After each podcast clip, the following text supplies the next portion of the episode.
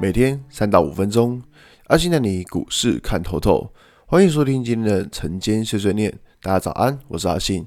今天是十二月二十一号，礼拜二。先来为大家整理一下昨天的美国股市。道琼指数下跌四百三十三点，跌幅一点二三个百分点。纳斯达克下跌一百八十八点，跌幅一点二四个百分点。S&P 五百指数下跌四点八一点，跌幅一点零五个百分点。费城半导体指数下跌二十八点六五点，跌幅零点七六个百分点。可以看到，昨天美股四大指数都是下跌的情况哈。那当然，像这种美股下跌的状况，对于今天的台股来说，会不会形成压力，我们不知道。因为我们可以看到，昨天美股下跌，但昨天的台指期的盘后，竟然夜盘竟然还是收红上涨的，这真的是真的是有点蛮妙的情况啊。当然，我觉得在这边就是呃，台股最近。真的是相对的硬，你知道吧？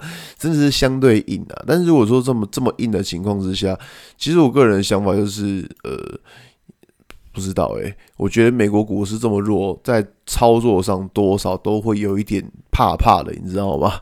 因为我们昨天看到台股，呃，昨天昨天看到台股，昨天指数是下跌一百四十三点，而且也把十二月十五、十六号那个跳空缺口给回补了。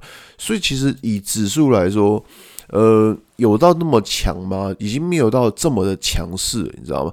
就是他如果把这个缺口给回补，就表示说原本强势的缺口已经没那么强势了。所以不管是加权指数，或是在于 OTC 的柜买指数，都是一样，都是把这个缺口给回补。所以说，我觉得这一波反弹上来，其实强势的程度已经没有这么高。那只是说，呃，虽然强势的程度没有这么高，但是毕竟现在指数它还是在一个就是上升的趋势这边，所以你不可能说啊，它这边是不是就走弱？不是，只是说你在最近操作的时候会比较小心，尤其是昨天可以看到，昨天上涨的个股大概就是呃钢铁类股或是游戏类股。那钢铁类股就之前跟大家讲，它比较偏向是一个跌升反弹的情况，游戏类股也。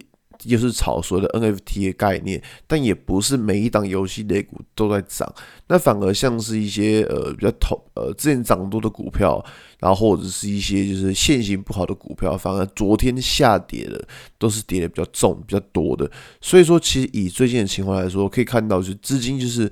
呃，主主要都集中在一些比较特定的一些小型股身上，那反而在大型股身上就没有没有看到什么太多的情况了。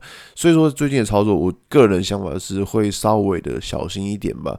然后反正就是不会太过度的去追加，反正就这段时间外资放假，然后国际股市也不是这么好的情况之下，就会降低自己的操作，看看戏会比较好一点。好吧，今天节目就到这边。